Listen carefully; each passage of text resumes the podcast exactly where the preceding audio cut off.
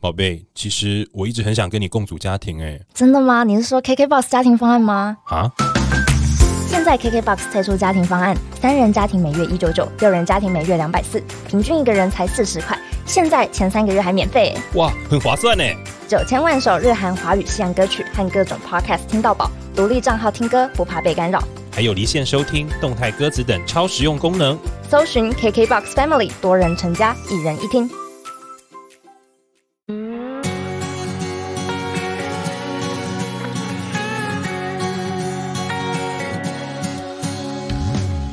欢迎来到哇塞聊心事，陪你聊心事，我是心理师娜娜。今天节目要来聊一个很大的哲学问题，就是爱是什么呢？我这么问的时候，不知道大家心中有没有冒出一个想法？应该是有点模糊，对不对？爱是什么？真的很难回答。那之前在我们哇塞的一起聊单元里面，永恒族的那一集，我们也谈过《爱的艺术》这一本很经典的书籍。会觉得爱可能是包含了照顾、责任、尊重和了解，然后它是一种给予而不是领受。听起来好有道理哦。但是呢，身为两个孩子的妈妈，我常常在思考，要怎么样子让孩子知道我爱他。然后光用说的当然是不够的，我要怎么做呢？或是我要怎么教孩子爱是什么？如何让他去爱自己，也会爱别人？你就觉得哦，虽然爱是一个天性，可是好难教哦。今天呢，我们就邀请到一位我自己也很崇拜的作者，然后他有很多重的身份角色，是小说家，是亲子教养的畅销作家，也是三个孩子的母亲。那让我们来欢迎李怡婷老师。Hello，各位听众，大家好，娜娜你好，好，因为我都还没有遇过你哦，很很开心跟大家见面。我平常是有在追踪老师的粉砖的，所以其实我知道，就是虽然第一次看到老师，但是我就觉得，哎，好像跟老师有点熟，因为就会看老师分享跟孩子生活的一些点滴啊，然后还有跟珊珊的对话。哇，那些生活上应该都很雷同啊，都是妈妈的生活的。我的小孩才一个六岁，一个两岁，然后珊珊就比较大了，对，然后哎，川川也比较大了嘛，对不对？对，川川是九岁。所以跟你们家老大一样的，应该是我们家依依的年龄。对，所以我就有一种嗯，有点先看前辈怎么做的感觉，然后我就知道哦，以后可能会遇到这件事。对对对，我很我应该是很多人的爸爸妈妈的示范教本，大家遇过的事情，在我们家通常都已经先遇过了，所以可以互相参考。而且老师每次在那些对话中，都会连接到一些。让我也觉得很有启发，然后我也没有想到的事情，然后我就会想说，哎，我要怎么样子把它纳入在我的生活中？就是很多提醒啊，会让我觉得说，哎，原来我在跟孩子互动的时候，原来这个部分我好像没有注意到。老师出版其实超级丰富的，然后大部分是跟萨提尔的亲子教养或是人际沟通的模式为主。对，其实这几年就是以教养为主了啦。对，那因为早些年都是以文学创作，然后再来就是有儿童文学出版、童话啦、少年小说。老师是怎么样子慢慢转到儿童这一条线为主？是因为小朋友出来了吗？对，其实就是因为小朋友。因为其实最早以前我自己一个人生活的好好的啊，我没事干嘛去写小朋友的东西呢？就是我觉得每个人都一样，就是你出生了，然后慢慢的这个顺应自己的需求，所以你就会开始写自己的故事。那这些故事就很顺畅的就会变成一个作品啦，或者是自己抒发的一个管道。那因为有小朋友出生了，所以你就开始在想，哎，我如何为小孩去说故事？所以才开始转到儿童出版，然后才写少年小说，才写童话。那因为后来我我跟孩子之间的故事就有冲突啦，因为相处起来，爸爸妈妈都知道，并不是这么容易，并不是我们想象说，哎呀，孩子出生了就多美好。也常吵架，所以我们就在想，哎，我怎么会一直跟小孩冲突？为什么亲子的生活不会像我们以前想象的这么和谐跟美好？所以我才投入了萨提尔的学习，这一路走来就是弯弯拐拐。哦，所以老师是后来因为孩子这个冲突以后，开始慢慢才学习诶萨提尔这个模式的。是因为我的小孩在出生的时候，我很自然的用上了当时最流行的教养的育儿方案，就是百岁医生。哦，所以有先用过那个，跟萨提尔蛮 两极的。对，因为它就是行为主义嘛，所以我在使用的过程里面，我是不太管他心理教育的。我就觉得百岁医生说，只要把他喂好，然后按部就班的按照时间，他要喝奶的时间就给他。可是就没想到这样一路过来，他的内在的心理创伤还蛮高的。所谓的创伤，是我们知道行为主义就是把他。呃，用行为去教育，所以他不乖，我们就用行为去钳制。那在日常生活里面，最常见的就是爸爸妈妈或者是阿公阿妈会说：“你要乖乖吃饭哦，你如果不乖，我玩具就不买给你了。如果你不乖，我就不要爱你了。”那这个就是所谓我们过去用行为主义来教育孩子的原点，就是爱是用来交换的。就是在你乖的时候，我才给予。那所以在这样的环境底下，孩子被我养大了状况底下，他内在有很多的不安定，很多的害怕。因为我们都是用交换的爱，所以他就会产生一种我要要求妈妈要更爱我。所以于是他在跟我相处的过程，我们有很大的冲突。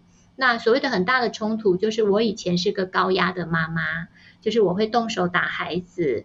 所以在他两岁以前，那因为他两岁的时候跟我争执过，就是为了一杯奶茶，所以我动手踹了他，然后他当时用非常激烈的口吻对我嘶吼，所以我才想到，哎，为什么他都不听话？而且我是动三次拳脚。可是他没想到，他还跳起来对我狂吼。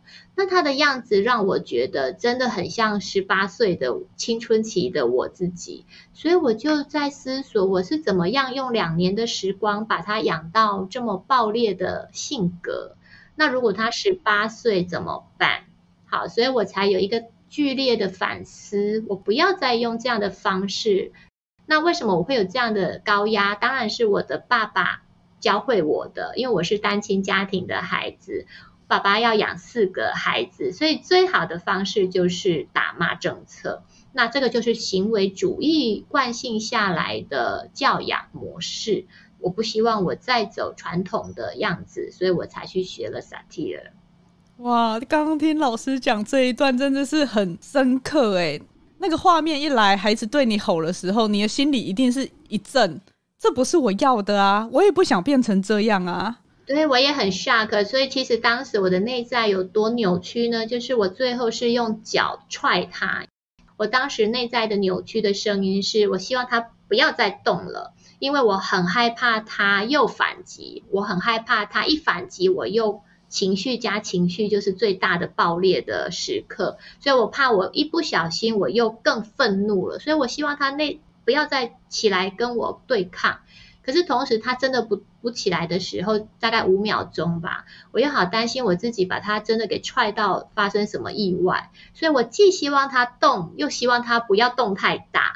你就知道一个母亲的内在的扭曲跟困境是非常可怕又可怜的，就是你要怎么养育一个孩子，你自己都不知道的。而且，因为过去原生家庭所学习到的教养方式，确实用打骂的，我们会知道它是一个很快可以制止你不希望他做某些行为的方式。可是长期下来，好像他不知道为什么不要这么做，或者是你们的关系是越推越远的。是，所以它其实就是你可以有效的在当下得到你要的安静或乖巧。可是对长远来说，它就是一个伤害，因为它内在的累积是我们无法想象中的那种速度在堆垒。所以很多现在的爸爸妈妈都会说：为什么我的孩子在小的时候好乖，可是为什么到了 青春期的时候，他完全就变了一个人？那是因为可能过去我们就有堆垒的状态，但是因为我们过去的爸爸妈妈是力气大的，所以是可以。恫吓孩子的孩子会担心会害怕，所以他们在当下是不敢发声。可是你因为心里面有很多别扭、很多委屈，所以他不时的会依照自己长大的能量来考量：我是不是可以抵抗了？我是不是可以这个胜过爸爸妈妈了？因为爸爸妈妈会老，是 孩子的身高会会大，所以我们会有一种心理上的效应，就是当孩子觉得。他的身高快要比大人高的时候，他的力力量的判断也会觉得自己已经有足够的能量，所以当他青春期来的时候，就是最好的指标了。他会不会在这个时候翻转，让他自己觉得有 power？那他就会用过去学到的，就是你对待他的行为来对待你。老师刚刚这个一路以来的转折啊。因为我现在看老师讲话温柔的样子，其实我很难想象老师那个时候会做出这些行为，哎，一个好大的反差，对，非常非常剧烈。因为我们家就是爸爸就是山东流亡学生，所以他的嗓门是很大的，嗯，所以我们以前小孩都是非常嘶吼。你现在听到我的声音，很多人就会说：“哎，老师，你的声音很温和，很平缓。”嗯，那都是一步一步慢慢的检视自己的内在，慢慢修下来的。那或许刚刚大家已经知道，行为学派如果应用在教养上，可能会出现哪一些状况。可是老师后来转到萨提尔这个部分，可是我们听众还不是那么的熟。所谓萨提尔，老师是不是可以跟我们简介一下它的核心概念，让大家有一个轮廓呢？好，其实最简单，他是二十世纪的美国智商心理师。那他跟一般的心理智商师不太一样，他最早以前也是跟所有就是大家认知的 One by One 的智商师一样，他是做个案心理智商的。可是直到有一天呢，他发现，哎，他的案主，他的个案回到他的家庭里面去之后，又回到原来还没有智商的样子。有一个个案的妈妈就找上门。也就是这个个案，虽然在萨提尔的判断底下，他已经能够有够大的这个力量去回到社会上，可是他发现他的妈妈却非常恐惧女儿这样的改变，所以后来他妈妈也加入咨商，才发现哇哦，原来不是靠个案的咨商就能够帮助个案恢复到比较好的能量。而是需要透过系统性的咨商，因为他妈妈一加入这个案主的咨商之后，这个案主瞬间就回到一年前还没咨商的样子。可是他又发现，因为他妈妈其实在过程里面，呃，用不断的质疑的口吻去咆哮萨提尔说：“你是怎么样改变我女儿？好可怕！”他妈妈虽然是用谩骂的方式，可是萨提尔却听到的是妈妈的求救声。好，这个就是萨提尔精神最重要的部分了。因为他说，呃，每一个人都是一个冰山。也许我们看到这个妈妈是用指责的、用怒骂的，可是其实她在内在里面就会有很多的层次，包含刚刚萨提尔看到妈妈其实是在求救。那这个求救就连接到这个妈妈的自我价值是低落的，所以她可以看到很多很多的不一样的资源。就不会再是我们过往只是看表面的样子来判断，所以咨商师萨提尔就说，他深信每一个人都是非常有力量的、有资源的，只是他透过不同的表达让别人误会了，所以他要去挖掘每一个人的资源。那他，所以他相信每一个人都是晶晶亮亮的钻石，所以这是萨提尔的精神。我们就去看看每个人钻石长得什么样子，用丰富的眼光看每一个人。因为听老师这样子说，就会觉得说，哦，对，当初我们看孩子的时候，也常常只看到他表面的行为，他可能故意不乖啊，或者是他好像就是怎么都要跟我作对啊。可是常常你就会发现，那个背后其实是他可能希望你多给他一些关注啊，他希望多爱他一点，对，多爱他一点等等的。然后我觉得。光是这个冰山的意象，就可以让我们对于孩子的某一些行为谨记在心。哎，我不要马上就批判他现在表面的这些行为，或者是直接觉得他是故意的，他或不乖之类的。他背后是有很多需求的。以前在最早以前，我常常去聚餐，我有曾经有过一个经验呢，就是我跟妈妈在聊天的过程，然后呢，突然我们两个听到，就是旁边有两个孩子，一个哥哥，一个弟弟，然后弟弟就尖叫。然后我们刚好回头过去看的时候，刚好看到哥哥打弟弟的头，好，所以弟弟尖叫，于是妈妈下意识的就把这个手就挥出去挥哥哥的脸哦，因为我们看到的就是弟弟被打了，所以弟弟尖叫，而哥哥正好被我们抓到他正在打弟弟，那这个哥哥就非常愤怒，眼睛就非常血红，然后他的拳头就非常紧握。可是我就往下看，我就看到他的手，就是他的手臂上有一个齿痕印。哦，所以我们如果只看表面，就非常会陷入一种就是先入为主的观念，就是哥哥是错的。可是我们如果不去探究，萨提尔是非常会探究的。他相信，当我们看到这个动作的时候，他内在肯定有原因。没有人会无缘无故去打别人。所以一定要先去探究原因，才有办法理解真相。事实上，真相太难被厘清了，我们只能说接近真相，而不是真正的真相。因为每个人心里面都有一个真相。好，所以就是观点的选择。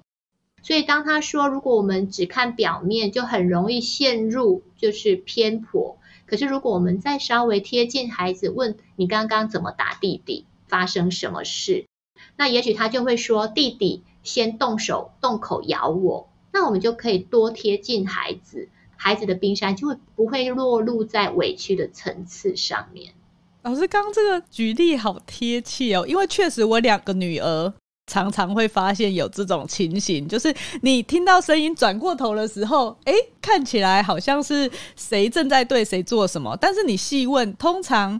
都是某一个人可能先做了什么的，所以我通常都会说：“哎，怎么啦？” 可是小的语言表达不好，所以通常大的就是说：“都是他啦，他怎么样怎么样。”我这时候就会问小的说：“是这样吗？还是怎么什么？”就是你需要花多一点时间去听听他们两个不同的观点，在他们的角度里面，他们的真实是什么，你才不会马上就只想压制这件事情，解决这是件事情。可是另外一个可能觉得委屈的人，他会觉得妈妈比较爱妹妹，妈妈比较爱姐姐，那个鸿沟就出现了。对，娜娜刚刚讲到一个重点哦，就是萨提尔的精神也在于。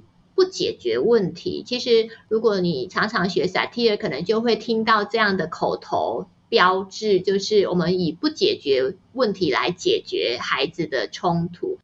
那什么叫不解决呢？就是让你多停留一点点，多探寻一点点，不要急着介入跟这个孩子做他们的法官，因为我们常常爸爸妈妈为了快速达到不要争执，所以我们就判断好你你是错的，然后你道歉。我们就很希望赶快结束，的，就这一局谁胜利？对，那这样子会危险的地方是，妈妈跟爸爸常常会陷入被另外一方而讨厌，因为你判断别人他是错的，他就会很讨厌你了。我我觉得我们先回来聊这本书，不然我们聊太开心，然后就没有讲到书。老师这次出版了一本新书，叫做《萨提尔的故事沟通》，然后它是用五个爱的故事串起来的冰山理论。最酷的是，里面的故事是老师自己编写的，我觉得超强的。因为每一篇故事其实都蛮长的，老师是怎么起心动念要自己编写故事的？好，其实这个对我来说也是蛮困难的。但因为我过去是少年小说作家，所以我本来就会编写故事。那其实这本书的原型呢，最早以前都是我。说给孩子的床边故事，因为我们家小时候孩子很爱听故事，所以他们就会说：“妈妈，我要听故事。”但因为我们都在睡觉了，不太可能再开灯起来念故事，我就会依照孩子们当天发生的什么事情，然后把我想要教育他们的东西编入故事里面。譬如说，像里面有一篇文本叫孙山的处境。这个故事的原点，原来的来由是我们家的老大，因为口条非常好，口齿很利落。然后因为妹妹比他小两岁三个月，但妹妹的口条又天生比较弱，所以相对应的姐姐在语言上面就占尽上风。所以她常常会非常犀利的跟妹妹说一些她自己觉得是对的，但事实上都伤害别人的话。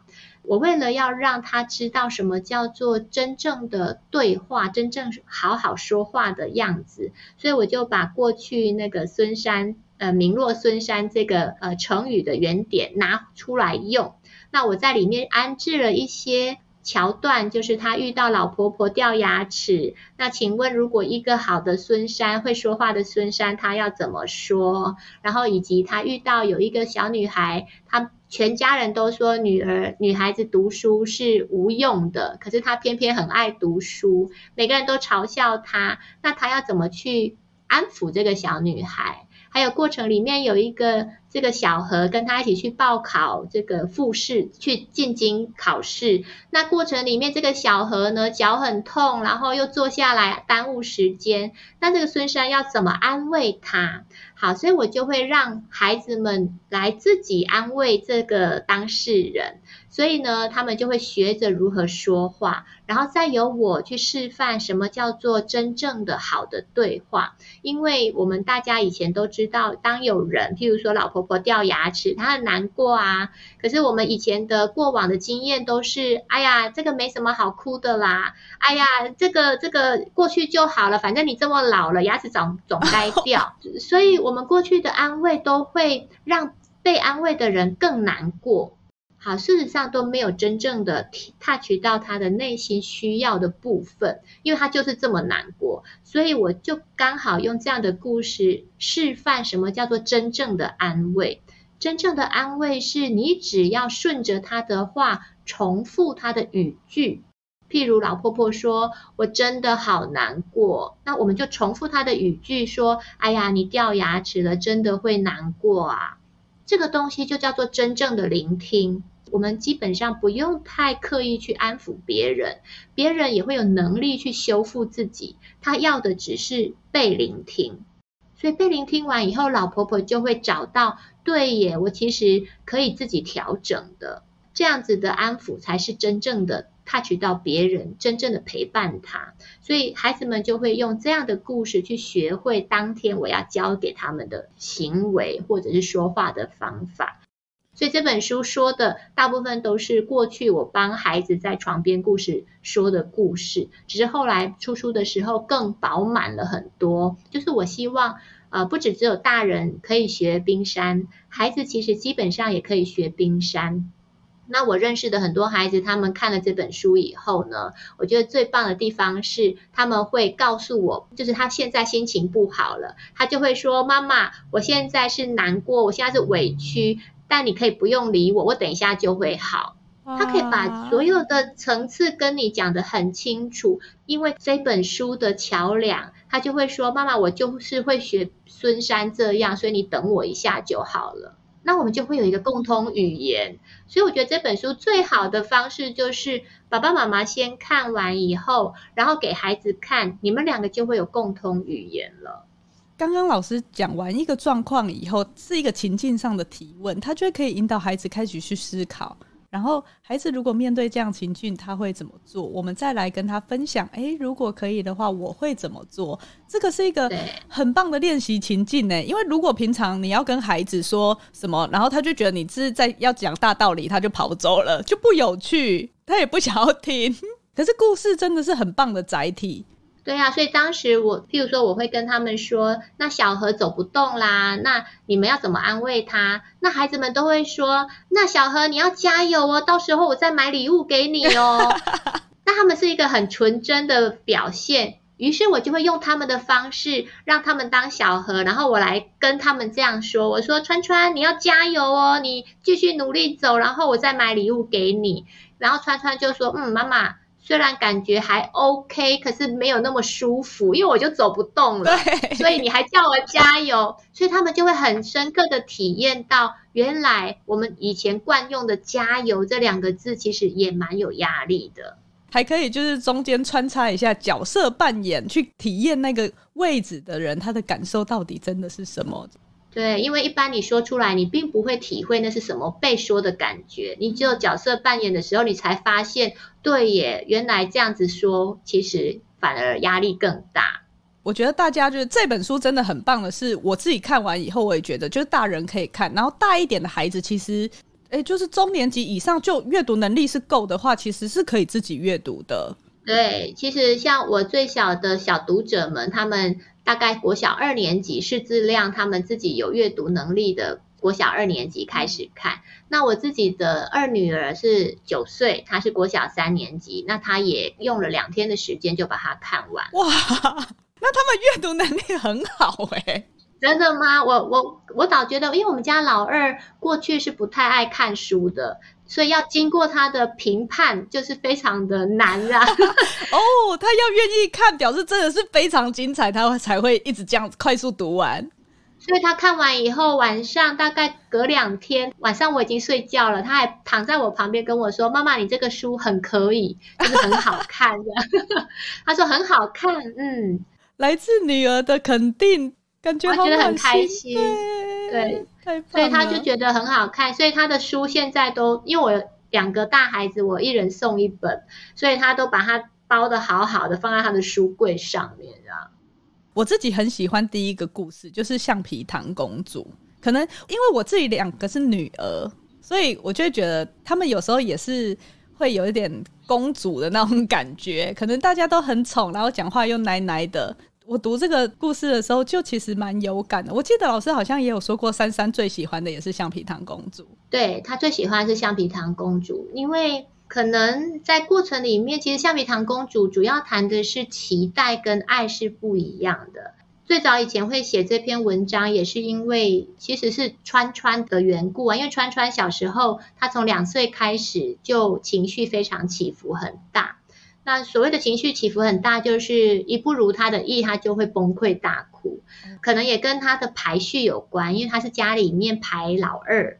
可是我我不像娜娜，你生两个，我是下面还有一个儿子。我们家的老二他的困境可能会更大一点，他大大不过老大，因为他要变成有 power 的老大是不可能的。可是他要变得最小，变成塞奶的孩子，他也不太可能，因为底下还有一个弟弟，所以他在中间排序里面，他备受挤压的状况，所以他引发了。随时随地，他都要用哭闹的方式来跟大家说我很不舒服。可是他的哭闹的期间非常长哦，就是从两岁到八岁半。哦，那真的很长哎，非常长。就是在整个家庭的成长过程里面，你几乎每一天，大概每一天里面，大概都会听到他十次崩溃以上。好，所以他都会用一种，就是你如果不顺我的意，那你就是不爱我。所以我会因为他而编的这个故事，一个不如意的公主，然后每一次呢遇到什么样的就是她要不到的东西，那要不到的东西，我们在冰山的理论里面，其实就可以把它放在期待的层次。你要的东西就是你想要的，这个是期待。那期待的东西，孩子们常常会跟爱作为混淆，也就是当我要不到，我就会认定爸爸妈妈不爱我。所以这个故事，我要帮助很多大人跟很多孩子去厘清，你期待的东西跟爱不爱是两件事。当它可以被拆解开来，成为两件事的时候，我们在语言上的回应就可以很自如。譬如当孩子说我要吃糖，可是因为你咳嗽、你感冒、你有痰，你不适合吃糖，或者是你长不高，我们爱你的方式是不能给你吃糖。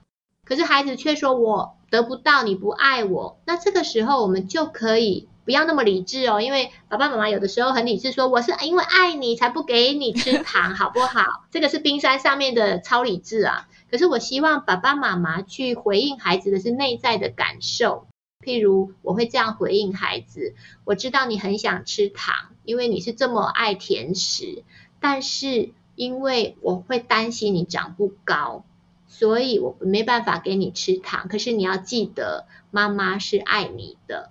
好，当我们两个把它拆解开来，我们虽然没有办法复印附和你这个要求，可是我的爱还是源源不绝的给你。所以，当孩子被拒绝，可是同时又得到爱的时候，他就不会有情绪上面的委屈。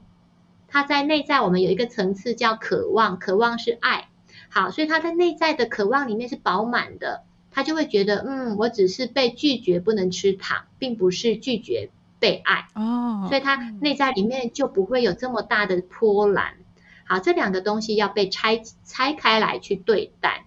写这篇故事的时候，刚好那时候我的老大也发生，就是美眉当时手被烫伤，被九十度的水给烫到，然后她当时被烫到以后，我们家的老大。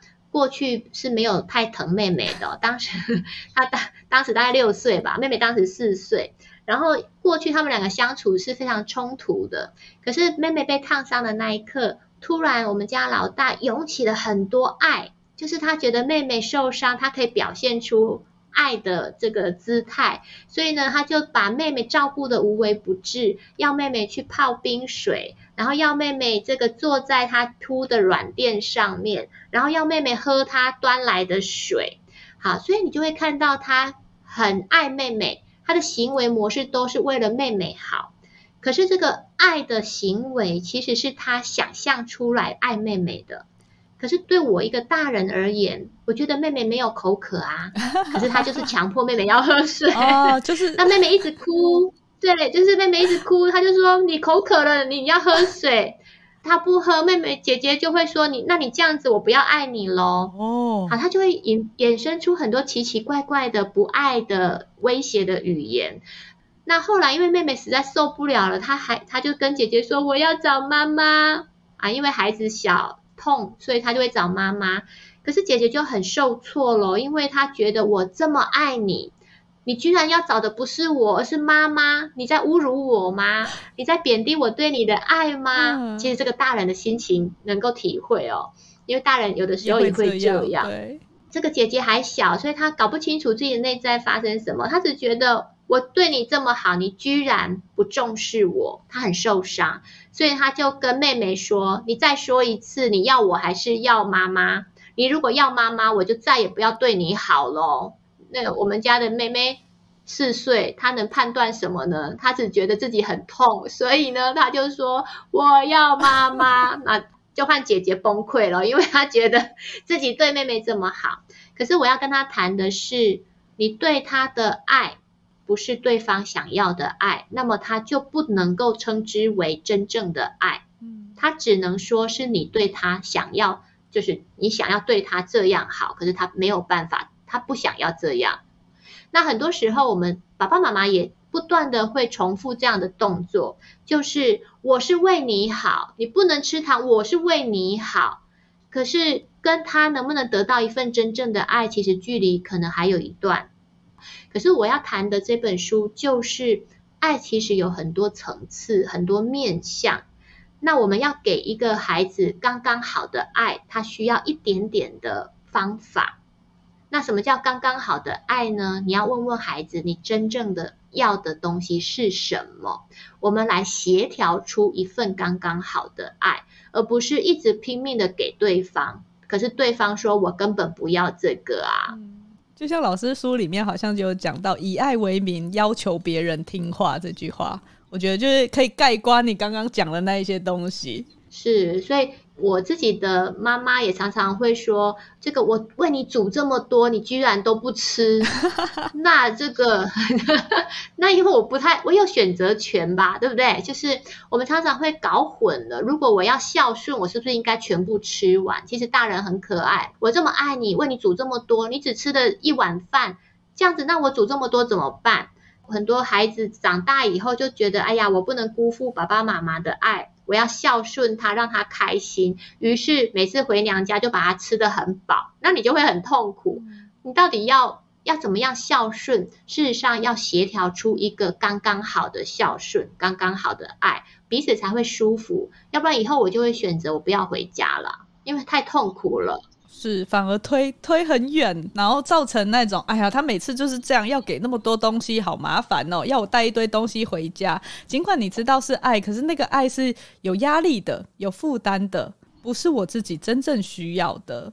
对，所以这个道理都一样的。所以，我同样的，我们如何回应到孩子，给他一份刚刚好的爱，是要经过提问的。你要的是这个吗？像很多时候，我都希望大人。不要把孩子照顾的太好，因为我们常常知道说，过去有一个俗谚，就是失败为成功之母嘛，对不对？所以我其我反而希望爸爸妈妈放手让孩子品尝失败。其实，在过程里面，这样才能显出爸爸妈妈厉害之处。为什么呢？因为我觉得，我们常常会站在一个成功过来人的身份，去告诉孩子：“你不要走这里，不要不要往那里去。”那是因为我们都站在制高点。可是孩子通常因为他没有失败过，他根本就不会听进去。所以什么时候才是真正最好的沟通的管道？当他失败的时候，当他发现哎呦，好像不是像我想的那么简单的时候，然后你适时的提供一些方向，提供一些支持，他才会感受到。其实我家大女儿过去有严重的气喘。以前我常常会带她去看中医啊，带她去吃很多类似保健的食品啊，带她去游泳啊，然后要求她不能吃冰啊。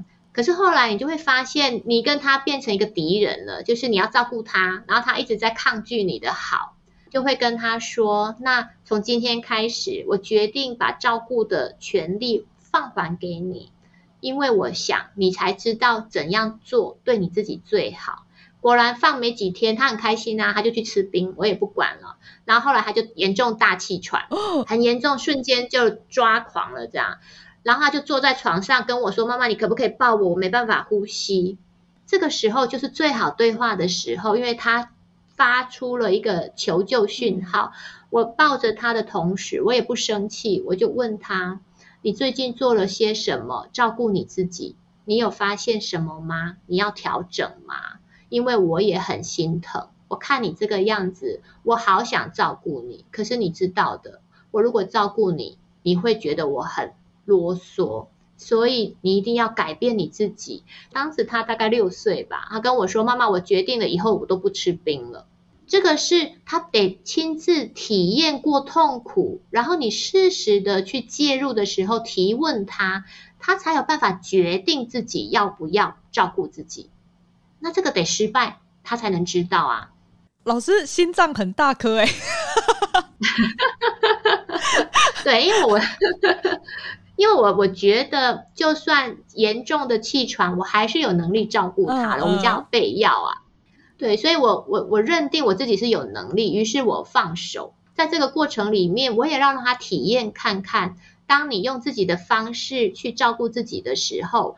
有问题的，你会不会调整？你这么痛苦，你都不调整，那妈妈再怎么照顾你都是枉然。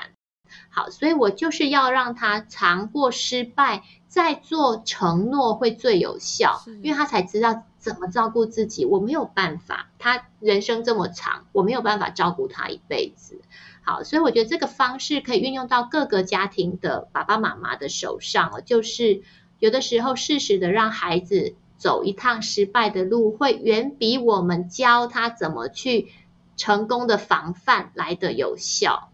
我觉得老师在那个情境下面呢，除了引导他去思考怎么照顾自己以外，我觉得我看到的就是那个爱的一致性。有时候有些父母让孩子放手去做，然后孩子遇到失败或挫折，正在求救的时候，可是父母没有听懂那个求救，他肯定说：“我早就跟你说了吧。”就是可能还是数落他的，然后或者是孩子可能遇到某一些状况，他不听你的话，他没有依照你的做。你虽然觉得自己是为他好，可是你就会说啊，好啊，如果你不做，那你到时候怎么样怎么样，我不管你哦。就是会有这种，就是有点威胁对的语气。你给的爱会让孩子好矛盾哦。他不知道你到底这样做到底是为他好还是不为他好。可是刚刚老师的回应是：我知道你现在的情绪是什么，我允许肯认你的情绪，我也想了解你发生的状况。那在这个过程中，其实我也是有担心的。但是在这里面，你好像也有一些责任，学会照顾自己。你好像也有一些责任是要告诉我你需要的是什么。你要能够自己满足自己，你要能够为自己负责。这样子，我们彼此给出来的爱才会是彼此需要的。我可以看到那个一致性是一直贯穿在这里面的。对，娜娜提到一个非常棒的，而且非常重要的重点，就是我在陪伴的过程是从来不会因为他选择失败而产生情绪，因为我的爱是一致的，不管你要选择什么样的路，我都支持。在支持的状态底下，我就不可能去数落他，因为我知道这个势必是得经历过一番痛苦，你才有办法学习。既然有这样的认知，在你失败的时候，我就会比较稳定的来提问你。那你学从这里面学到了什么？因为我看到你这么痛苦，我也不希望一直这样下去，我也觉得很心疼。所以我的爱在语言里面不断的传递出来的时候，就会帮助孩子往上发展。那如果像娜娜刚刚说，不小心我们在数落的时候，孩子就会产生自暴自弃，就我那我就不要再摆烂一点，所以他就会反方向的发展了。这让我想到，因为像我小女儿，她就是最近刷牙开始必须要使用牙膏，因为医生说这样子对他们的牙齿比较好。可是，一开始用牙膏以后，他会很抗拒，所以每次都逃啊跑啊。但你当然知道。要他刷牙是为他好嘛？他期待不刷牙，当然他也不会说好。你要我刷牙，你就是不爱我，不会。可是你看到这里面是有一个冲突在的，这个爱要怎么给？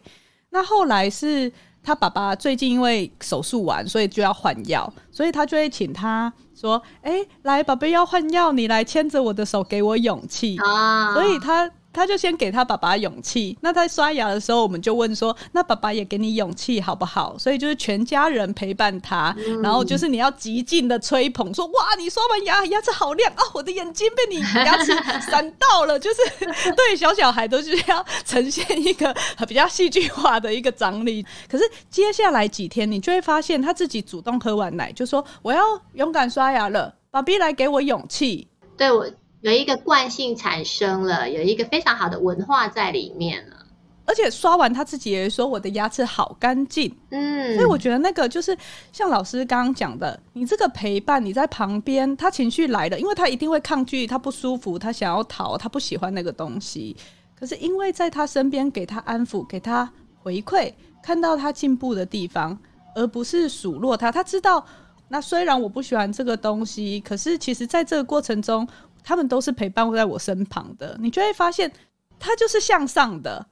接下来他早上一喝完奶也说我要刷牙了，刷完牙要去保姆家了。他的主动性会跑出来的，而且你们家的你们家的全体性很好，就是你们家一起陪伴，一起给予勇气。我觉得这个循环做的就非常好，因为这样孩子就会知道他自己不是孤单面对刷牙，你们都没有站在那种。呃，已经走过来人的身份，然后指指点点，我觉得这是很难得的。很多家庭就会说：“你看，我也刷牙，你为什么不刷牙？”那这样孩子就会过不去的。嗯，所以我觉得老师刚刚讲到这个例子，他让我忽然想到近期我们家中发生的事，就是常常看老师的文章或老师的书，都会提醒我啊，在跟孩子互动的时候，原来就是这个部分呐，然后也会让我觉得很安心。我现在做的方向，好像是对我跟孩子之间的彼此的连接是好的方向，然后我就会觉得，嗯，我我更知道可以怎么做了。嗯，其实我们家在呃孩子还很小的时候。我从从老大到老幺，他们在刷牙的时候，我都有一个固定的故事，我没有写进来。可是我那个固定的故事，其实就是用顺口溜的方式，我编了一个叫李小弟，因为我姓李嘛，啊，我就说有一个李小弟，他每天都不刷牙，然后呢，他都每天偷吃糖。后来我就是把他们就是正在刷牙的孩子的名字也放进去，就是李小弟的妈妈都说。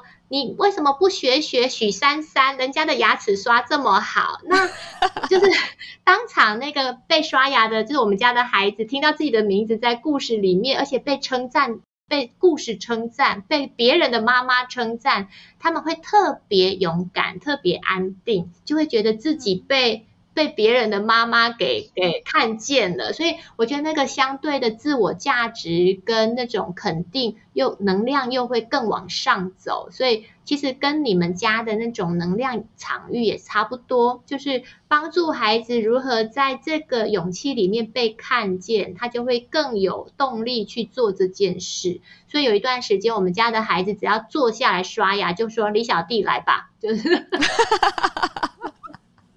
他就会出场这样，对，所以其实我我在养育孩子的过程有很长一段时间，我都是用故事来跟孩子沟通。这也是为什么这本书要叫故事沟通啊，就是也不叫故事教养，因为其实故事沟通运用的层次很多。其实我们常常会说，哎呀，他好唠叨，爸爸妈妈好啰嗦，那是因为我们不善用好的方式去说话。既然这样，我们就不如说个故事吧。因为孩子最爱听故事，其实大人也是。以前爸爸还没过世之前，我也常跟爸爸用故事来说话。因为我爸爸就叫我常常要说要去考博士班。我我硕士毕业以后，他觉得博士才是呃人生唯一的目标，因为他希望我们家有一个博士毕业生。他说只要毕业了就可以当教授了。那你知道，你跟他讲再多的这个不要，都都没办法撼动他。所以呢，我就说我有一个朋友，他博士念了九年，好不容易毕业了，可是呢，他好辛苦哦，他。去找了五年的工作，然后正好适逢博士流浪流浪教师的风潮，他博士生都找不到当老师当教授的资格。那我爸爸一听这个这个讯息，就说：“哎呀，那这样我们不用考博士也没关系，故事比较好用。”那我我旁边有没有九年的博士的朋友？没有啊，就是。就其实你不需要吵架，但是社会上真的有这样的人，只是我把他拉近，变成我的朋友这样。所以故事沟通其实可以可以好好运用这样。哎，那我自己最后私心想要提问啦，就是其实我们常常跟孩子共读，可是呢，每一次共读完，我就想跟他有一些讨论，但又觉得好像不太能。很了解他想法那么多，我不知道是不是因为他才六岁的关系，也没有办法表达的很清楚。可是我也不想要把自己的观念强加给孩子，所以我总是跟自己说，没关系，下次看的时候再多一点就好了。下次看，说不定他会有不同的想法。可是我每次看到老师跟珊珊讨论，都觉得好精彩哦！不知道有什么小配包，或者有没有什么心法可以提供给我们或听众，就是怎么跟孩子沟通？我们共读完了，然后呢，可以怎么做呢？在故事的前面跟后面都有夹集一篇，就是我写给孩子的信。那其实，在里面就透露很多可以提问孩子的话。所以，譬如说，像那个橡皮糖公主，我有提到我跟珊珊之间，她在照顾妹妹，然后用这个故事来回应。譬如说，就可以提问说：“你已经听完这个故事了。”那如果下一次当你又这个吵着要吃糖或者是要干嘛的时候，当我说，哎，妈妈是很爱你的，但这个不能够去做，你会不会稍微不高兴啊？还是你会有不一样的想法？其实我觉得你要提问孩子，就像你平常生活里面聊天就好了，就是你可以把各式各样你生活里面刚好遇到的困境，把它问出来。直接去连接在一起。对，譬如说，像我里面写到关于眼泪，圣甲村的这个眼泪，那其实这个眼泪是很多孩子，可能很多爸爸妈妈也有的困境，所以你我们就可以提问：哎，你会不会有曾经想哭，但是又不想叫自己哭的经验？哎，你觉得对于那个雷娜，她不哭，那你觉得这个哭是好事还是不哭是好事？就是其实我们可以透过故事可以。提问出很多关于里面的，不一定要一板一眼问啦。你可以好奇，哎呦怎么办？那个雷娜都不哭哎，我觉得好心疼，你会吗？好，就是 你可以求救，就是你的语言里面不需要太震惊，你可以求救他，或者是你觉得，哎呀，我觉得雷娜就应该要哭啊，好紧张，为什么她不哭？你会会不会心疼啊？就是可以稍微。不一样的提问方式，就像聊天一样，不用给他灌输什么，但是把你的困惑，你曾经看到书的困惑提问他就好了。小孩子讲出来他自己的观点，我也是觉得，哦，我没有想过这个观点呢，很有趣哎。然后我就会问他，你怎么会这样想？那当然，里面还是会有时候会觉得有一些他逻辑不通的地方，但是我就要很按耐住，就是他还是孩子，这是他的观点，要懂得去欣赏孩子。对对对对对，就是不管孩子说什么，你一定要说哇哦，我很欣赏你有这样的想法哎，因为这我没有想过。妈妈的想法是什么什么什么？那其实孩子可以透过，就是他自己被肯定了以外，那妈妈也示范出他的想法，他就会稍微去选择妈妈的想法是什么，然后来吸收，不用全盘。但是只要我们说，哎，不过我的想法是这个，我也不知道好不好，你要不要听听看？那孩子就会站在一个比较好的立基点。觉得哎，妈妈在问我哎，那我可以听听看，我就可以指点他，这样我就觉得这样是比较好的互动。我觉得老师刚刚讲到的，哎，这是我的想法，我也不确定好不好，你可以听听看。这个开头真的蛮好的，因为有时候我会跟他说，哎，我刚刚想到的是什么什么，如果直接讲的话。没有邀请他来聆听的话，他有时候听一听，他就会跑走。对，因为他就觉得我又要被指导了。对对，所以这个是一个我觉得大家也可以就是谨记在心，然后我们跟孩子共读的时候可以使用的一个心法。好，那今天呢，我们就是邀请到萨提尔的故事沟通，就是李老师来为我们亲自的分享他写这本书的心路历程，然后还有想要传达的怎么样去陪孩子练习爱，然后怎么样在爱中学习成长。这本书呢是由远流出版所发行的，然后我们会把这本书的连接放在我们的 show note 里面，如果大家有兴趣的话，就可以去点连接来看。我认为每一个爸爸妈妈都已经尽力做到最好的爸爸妈妈了。其实我们的用心，孩子都会知道，只是我们的方式可以再转向一点，让孩子自己学会承担他们的长大的责任。那我们就陪着他长大，慢慢走就好。很谢谢老师最后给我们的这个金句，我要把它做成我们这一集的 slogan，这样。好，今天我们的哇塞聊心事就到这边。大家如果喜欢这一集的内容的话，都可以在脸书或 IG，或者是我们新的赖社群里面私讯给我们，我们也会把相关的讯息要留话给李老师的，我们也会传达给他。当然，大家也可以直接去追踪老师的粉砖啦，就可以跟老师就是回馈你觉得听了这一集或读了这本书以后的感觉。我们今天的哇塞聊心事就到这边喽，拜拜。